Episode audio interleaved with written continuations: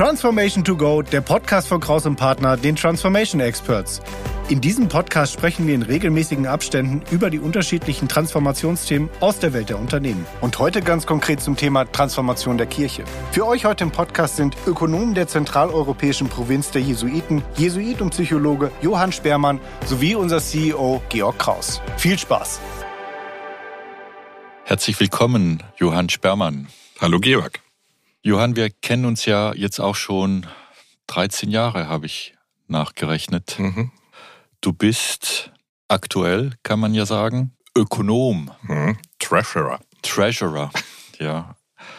Der Jesuiten in Zentraleuropa. Ja. Und du bist auch Jesuit. Ja. In der Wirtschaftssprache würde man sagen, du bist CFO der Jesuiten, also eines Ordens. Wie bist du denn zu dieser Aufgabe gekommen? Ja, das wundert mich auch immer wieder. Ähm, ich bin von meiner Ausbildung her Theologe, habe Philosophie studiert und dann noch Psychologie studiert, zwei Therapieabschlüsse gemacht und ähm, als ich im Krankenhaus dann äh, arbeiten wollte, hat mein damaliger Chef, das nennt sich bei uns Provinzial, mir im Zweiergespräch verkündet, wunderbar, Johann, dass du diese Ausbildung gemacht hast, hast du sicher viel gelernt. Ich brauche dich zur Leitung von ein paar Institutionen. Dann ging es ab nach Ludwigshafen zur Leitung von einem äh, großen Bildungshaus, einer Akademie mit äh, Hotel und äh, 70 Angestellten. Und als ich dort ankam, wurden gleich die Hälfte der Fördermittel gestrichen. Das war so das Übergabegeschenk. Und da sind wir uns begegnet, wo du gesagt hast, ja, auch mit dem kann man was machen. Und das war dann auch wirklich irgendwie gut. Und äh, weil es gut war, haben sie dann in München beschlossen, ich soll ähm, tatsächlich jetzt für den Orden in Mitteleuropa die Finanzen verwalten. Mache ich jetzt. Danke, dass du ab und zu hilfst. ja, das mache ich doch gerne. Johann, ich habe dich heute eingeladen zu dieser Sendung zu einem Thema, das ja so in der Gesellschaft immer mal wieder so äh, kurz angeschnitten wird und trotzdem ein, ein, ein sehr großer Transformationsprozess ist, der läuft, nämlich die Veränderung der, der Kirche. Mhm. Etwas, was ich also aus der Ferne beobachte und äh, wo, wo man halt so ein paar Dinge mitbekommt. Es gibt äh, Personalmangel, äh, sagen wir mal so, bei den, äh, bei den Priestern, die in den Funktionen der Kirche sind. Nachwuchs ist ein großes Thema, äh, wenigstens hier in Europa. Und ähm, ich würde gerne mit dir darüber reden wollen, wie du eigentlich diesen Veränderungsprozess wahrnimmst, weil man kann ja sagen, der passiert, dann lässt man ihn mehr geschehen oder es ist eine Transformation, die auch gesteuert wird. Was sind denn so deine Beobachtungen zum Thema Transformation der Kirche? Also ich vermute mal, du hast im Kopf, dass das was ganz Neues ist, dass Kirche sich verändert und dass ähm, der Hauptpunkt der Veränderung hier in Mitteleuropa sein müsste. Kann das sein? Na, ich, nee, eigentlich nicht. Ich, äh, so meine Wahrnehmung ist, dass in manchen äh, Ländern der Welt Kirche gerade auf dem Wachstumskurs ist mhm. und in anderen, äh, wie zum Beispiel in Mitteleuropa oder Deutschland, eher die Kirche auf einem ähm, Rückzug ist. Mhm. Ich habe da immer so eher das Bild von einer Welle. Die Kirche verändert sich, seitdem sie gibt. Also wenn der gute Jesus sehen würde, was sich heute als katholische Kirche oder evangelische Kirche oder äh, orthodoxe Kirche bezeichnet, würde er vermutlich mit dem Kopf schütteln und nicht mehr äh, erkennen, äh, was mit ihm begonnen hat. Ähm, es gab immer wieder Zeiten, in denen die Leute nicht mehr wussten, was sie mit der Institution Kirche oder mit dem Glauben anfangen äh, sollen. Da gab es dann immer wieder Veränderungen, einige mit äh, der Waffe in der Hand, wo ganze Völker ähm, erobert und zum Christentum gezwungen wurden. Und was mir deutlich lieber ist, Situationen, in denen so, ja, Vorbilder aufgetreten sind, die irgendwie eine Veränderung hingekriegt haben, die ähm, ich greife jetzt aus den frühen Mönchsbewegungen mal den heiligen Benedikt raus, der die Benediktiner gegründet hat, wo klar ist, Christen stehen dafür, dass die Urwälder in Europa in Landwirtschaftsflächen umgewandelt werden, äh, dass Bildung ähm, äh, wichtig ist, dass ähm, Menschen zusammenkommen und ähm, ja, Gebet pflegen, so eine, eine gute Gesellschaft abbilden. Da gab es den heiligen Franziskus ein paar hundert Jahre später, der der Kirche klargemacht hat, das mit Reichtum und Macht ist eine Dummheit. Äh, Gott hat vielleicht was anderes gewollt. Da gab es einen Luther oder einen Ignatius, die der Kirche klargemacht haben, dass nicht einige, äh, die lesen und schreiben können, äh, den Glauben gepachtet haben, sondern dass das Individuum, jeder Mensch selber äh, vor Herrgott steht und ähm, ähm, ja, einen Zugang zum Geheimnis, zum Transzendenten haben kann und so weiter und so fort. Also es gab es immer wieder. Und wenn du beim Reichsdeputationshauptschluss nach Deutschland gekommen wärst, dann hättest die gegenwärtige Situation der Kirche vermutlich als einen angenehmen Nachmittagsspaziergang beschrieben. Was ist denn die nächste Welle aus deiner Sicht? Also ich glaube, dass jetzt erst einmal in Mitteleuropa mit der Kirche noch ganz schön weit runterrascheln wird, dass die nächsten 20 Jahre ähm, die Mehrheit der Deutschen mit Kirche und Glaube erstmal nichts zu tun haben will. Und ja, es ist dann halt einfach so.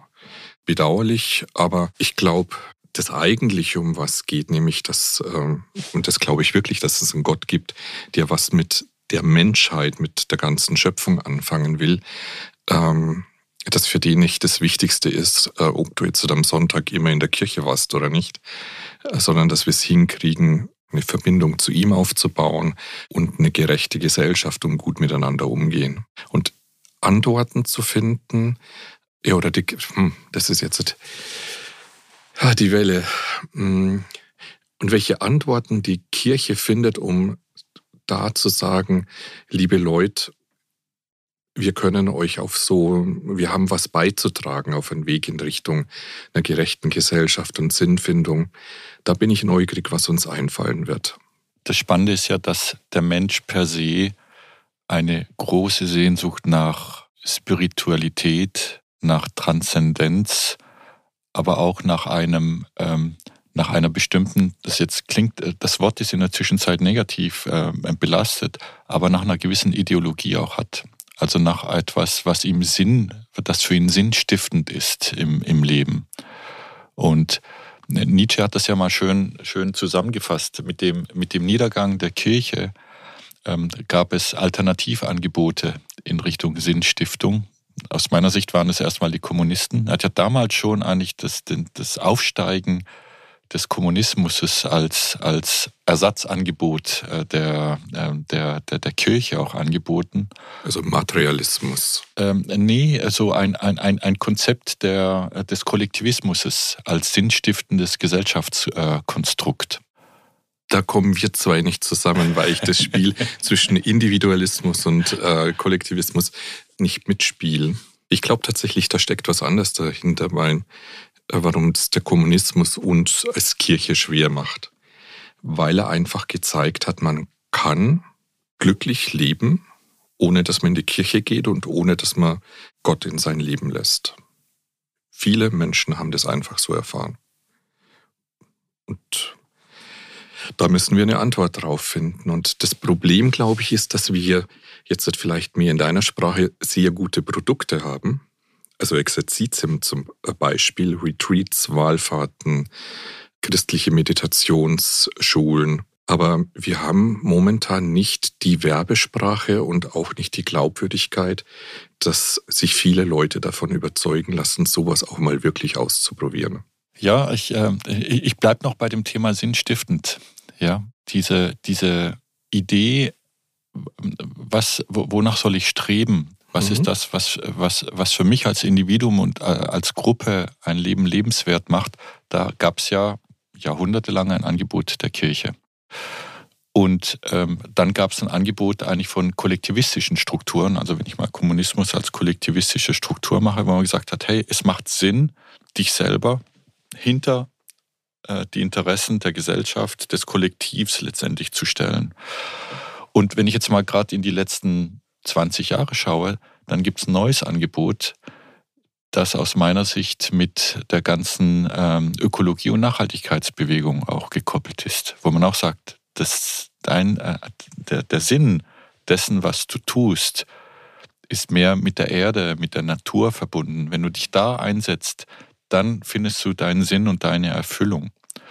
Und die, die, die Verhaltensmuster sind oft sehr ähnlich in diesen ähm, kollektivistischen Strukturen, wo man quasi sein, das Individuum stellt seine eigenen Interessen einem, einem Höheren zurück, zu dem man einen Beitrag leistet. Und das Spannende ist, dass ja die Kirche überhaupt nicht daherkommt. Die Kirche kommt ja eigentlich vom Individuum, hat sich aber in der Institution auch sehr stark in das Kollektivistische verändert. Und dieses Spannungsfeld zwischen beiden ist auch so die Frage, welche Antwort da die Kirche bieten wird. Also Georg, na, da kommen wir wirklich nicht zusammen. Ähm, das Christentum ist ja äh, ein Kind äh, des Judentums und da ist es ja gerade ganz anders. Da geht es ja nicht um das Individuum. Ähm, es geht immer um das Volk Gottes. Äh, es geht um die ganze Schöpfung, die erlöst werden soll. Und ich glaube so, dass wir dieses Thema Individualismus in der Kirche eher über die antike Philosophie reinbekommen haben und vielleicht auch zu stark gemacht haben. Und wenn ich jetzt mal mich selber angucke, für mich ist es ein ganz wesentlicher Antrieb, dass ich nicht als der Johann irgendwie Karriere mache oder sonst was vor mir hertreibe, sondern dass ich Teil von einer Gemeinschaft bin und als Teil dieser Gemeinschaft, jetzt Jesuitenorden, Dinge bewegen kann und weiß, dass wir einander ergänzend unterwegs sind. Genau. Und das ist ja eigentlich die Idee von allen Kollektivbewegungen, ein Teil eines größeren Ganzen zu sein. Und Sinnsuche eben nicht nur durch das, dass ich mich selber optimiere, dass ich äh, selber das Beste und meiste für mich raushole, sondern mich gemeinsam mit anderen Zielen verschrieben weiß. Wie erlebst du denn jetzt mal als, ich, nenne, ich, ich bezeichne dich jetzt mal als Insider. So, ein bisschen hast du natürlich auch einen Einblick in, in, in, in den Orden, in die Strukturen, in das, wie es läuft. Ähm, wie erlebst du denn die Suche und die Maßnahmen und die Projekte, die Transformation also die Welle nicht einfach, einfach auf die Welle nur zu warten, bis sie halt kommt, in der Hoffnung, naja, irgendwann mal wird eine Welle kommen, sondern aktiv, so wie es ja früher war. Meine, früher haben ja, sind ja Orden entstanden aus einer, aus einer ganz gro aus einer Initiative heraus, wo Menschen gesagt haben, wir wollen das verändern. Wir, wir gehen aktiv in eine Transformation. Wie siehst du es denn aktuell? Von passiv zu aktiv? Und welche Maßnahmen erlebst du? Oder welche müssten eigentlich noch erfolgen? Also wenn du jetzt am Wochenende Zeitungen geguckt hast mit synodalen Prozess, da diskutieren wir ganz wichtige Sachen. Ich glaube, dass in einigen Jahrzehnten äh, verheiratete Priester auch in der katholischen Kirche und hoffentlich auch Frauen als Priesterinnen äh, agieren können und dürfen. Ich glaube, dass wir uns verabschieden müssen von Machtstrukturen, wo Menschen, die geweiht sind, Rechte haben, die in einer demokratischen Kultur äh, nicht mehr reinpassen. Also wir müssen irgendwie Formen des Miteinanders finden, von Partizipation. Das ist ein Teil der Suche, der gerade sehr stark ist. Und ich möchte es nicht gegen das andere ausspielen, aber mir wird das manchmal ein bisschen zu hoch gehängt. Ich vermisse auf der anderen Seite so Initiativen bei uns, wo man Menschen mehr hilft, der Frage nachzugehen und gibt es ein bisschen mehr als das, was mich im Alltag zufriedenstellt. Und ganz ehrlich, ich weiß noch nicht, wie das aussehen wird, was da das Erfolgsrezept sein wird.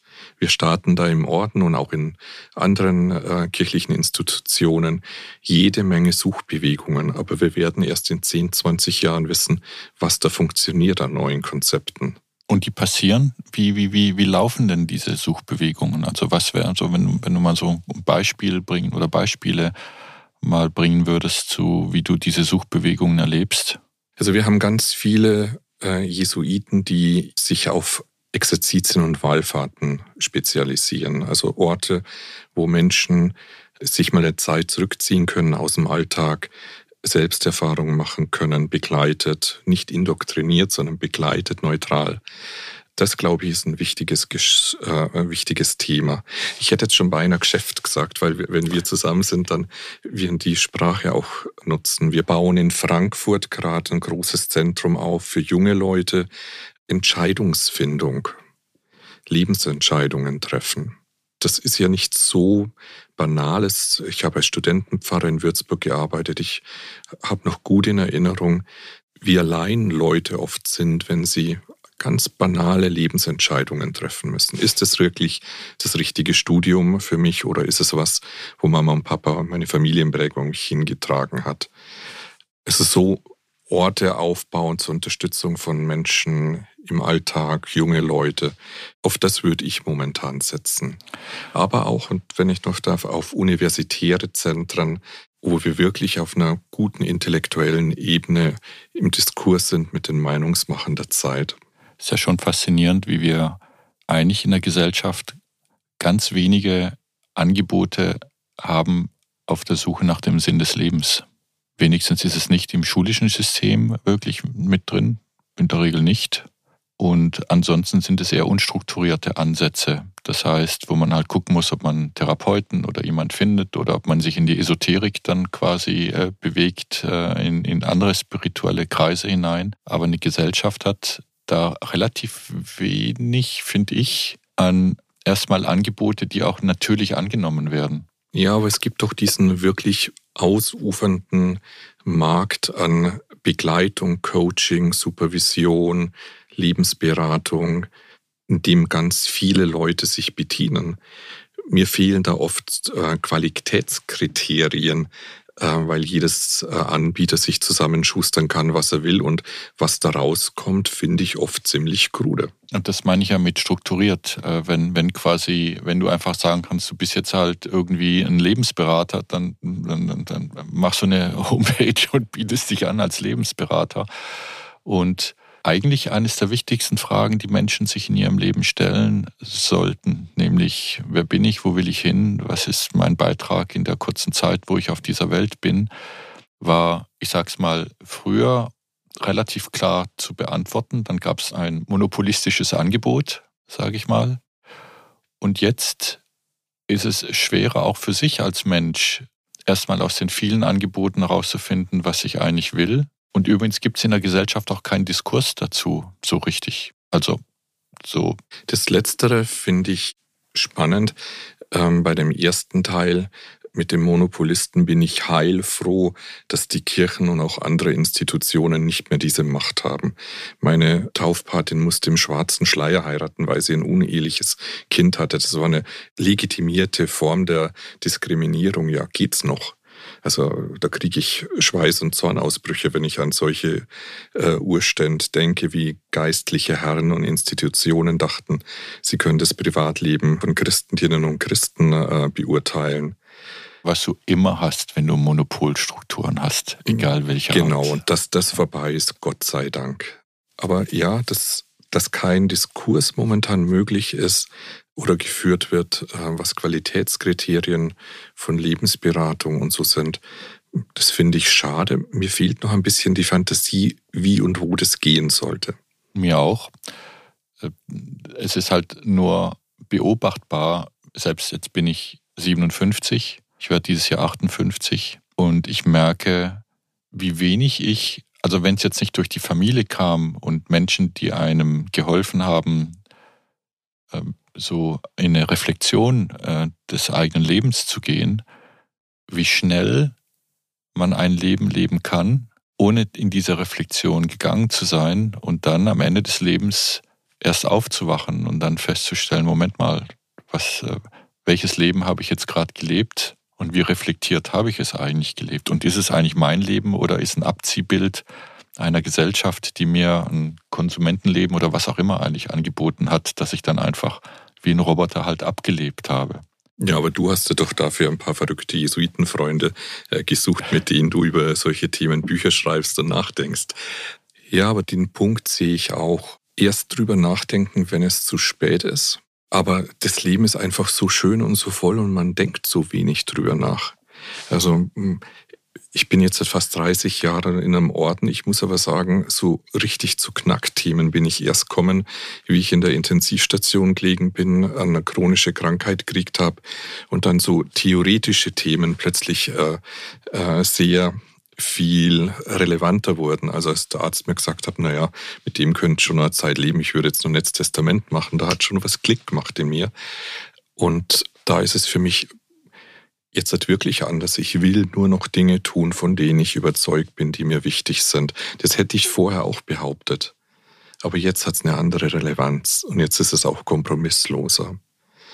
Und vielleicht müssten wir auch nicht als Katholiken und Christen jetzt die ganze Welt von irgendwelchen Ideologien und Gedanken überzeugen, sondern vielleicht braucht es jetzt halt erstmal eine Bescheidung, dass wir uns einreihen in den Markt der anderen Anbieter und gucken, ähm, mit wem wir ins Gespräch kommen, wo wir glaubwürdig solche Themen auch ähm, als Gesprächspartner anbieten können. Und dann werden wir mit der Zeit schon wieder einen Weg finden, wo es aus der Welle nach oben geht. Da bin ich ziemlich überzeugt, weil ich glaube, dass das Evangelium eine ganz schöne Kraft hat. Immerhin hält es jetzt schon die Organisation 2000 Jahre hoch. Wir haben ja festgestellt, dass es eine unterschiedliche Geschwindigkeit und auch Wellen gibt. Also hier jetzt eher in Zentraleuropa oder in Europa ein, ein, nochmal eine, eine Welle, die runtergeht und in anderen Teilen der Welt eher sogar ähm, ein, ein, ein, ein Wachstum. Mhm. In welchen Ländern erlebst du gerade so eine, eine Aufwärtsbewegung? Also für uns Jesuiten ist es ganz stark in Indien, Südkorea, einige Länder in Lateinamerika, Afrika, ja gar nicht so wenig Teile in der Welt. Und was ist der Grund? Was meinst du? Warum ist da jetzt so gerade diese Aufwärtsbewegung? Du, man muss ganz nüchtern sein. Ganz viele Leute wurden äh, immer wieder Priester oder sind in den Orden eingetreten, weil das eine äh, Lebensversicherung äh, darstellt. Das ist sicher auch in diesen Ländern äh, so. Aber wenn ich schaue, warum ich in Orden eingetreten bin und was davon übrig geblieben ist, dann würde ich all diesen Leuten auch zutrauen, dass sie so einen Veränderungsprozess durchmachen und am Ende ähm, aus ganz anderen Gründen so ein Leben wählen und durchziehen. Ein zweiter Punkt, in diesen Ländern, in Indien beispielsweise, gibt es auch Polarisierungen. Ein guter Freund von Tobias und mir, der sich einsetzt für den Dialog zwischen den Hindu-Nationalisten und den Christen, der weiß, dass sein Leben bedroht ist, und zwar täglich. Wenn der spricht über das, was ihn bewegt, das hat eine Kraft, das ist unglaublich. Ich glaube, da gibt es schon auch gute Vorbilder, die, die ziehen. Das fällt uns hier im Westen eindeutig schwerer ich verwalte ganz, ganz viel Geld. Ich glaube nicht, dass ich das beste Vorbild bin für irgendjemand, der in einen katholischen Orden eintreten möchte und ehelos und arm leben will. Was gibt dir Energie und Kraft? Freunde uns bieten. Freunde, das ergänzt sich jetzt halt auch noch durch Kollegen. Ich lebe einfach aus Beziehung. Ich brauche das Gefühl, verbunden zu sein und äh, da was Fließendes zu spüren. Und das ist für mich auch das dann mit dem Beten, also mich zurückziehen, still werden, äh, zu spüren, ich bin irgendwie eingebettet, aufgehoben in so einem großen Strom, den ich Gott nenne, wo ich gehalten bin, getragen bin und mir Barmherzigkeit begegnet, obwohl ich bin, wie ich bin. Change Manager oder Transformationsmanager haben ja gerne oft so einen Slogan in der Veränderung, ja, so ein, ein, ein Leitspruch wenn du einen Leitspruch für die Veränderung des Ordens oder der Kirche finden müsstest, erfinden müsstest, wie würde der lauten? Also wir Jesuiten haben ja einen Slogan, äh, Omnia ad majorem Dei gloriam, alles zur größeren Ehre Gottes, so Kampf, Kampf, mach, mach. Mir selber liegt was anderes nahe. Ich habe in meinem Leben zweimal 30 Tage so einen Rückzug gemacht, so Exerzitien, und da kommst du ziemlich tief in dich rein. Und in diesem Reingehen glaube ich schon auch, dass mir Gott begegnet ist und äh, mir so Grundbotschaften mitgegeben hat für mein Leben. Und eines, was ich so gehört habe und was ich glaube, dass Gott uns Menschen allen sagt, ist, ich bin da und ich bin barmherzig. Und aus dem raus wären meine Grundslogans, er ist wirklich da. Er ist wirklich da. Jetzt. Und er ist barmherzig, also der, der mag dich, wie du bist. Und er braucht dich, er möchte mit dir zusammenarbeiten. Das ist, dass wir alle miteinander uns für eine gerechtere Welt einsetzen. Das ist ein langer Slogan, aber dann würde ich ja so auf Marketing-Experten wie dich hoffen, dass man das noch ein bisschen eindampft und dann kommt was auch immer raus. Johann, ich danke dir fürs Gespräch. Danke dir. Das war die Episode zum Thema Transformation der Kirche mit Johann Spermann und Georg Kraus. Produktion und Schnitt Sascha Filor von Feintun. Alle Informationen zur Folge sind wie immer in den Shownotes hinterlegt. Wenn euch diese Folge oder der Podcast im Allgemeinen gefällt, freuen wir uns über eine positive Bewertung. Für Fragen und Anregungen schreibt uns auch gerne eine Mail an podcast.krauspartner.de. Mein Name ist Thomas Piskor. Vielen Dank fürs Zuhören und bis zur nächsten Folge.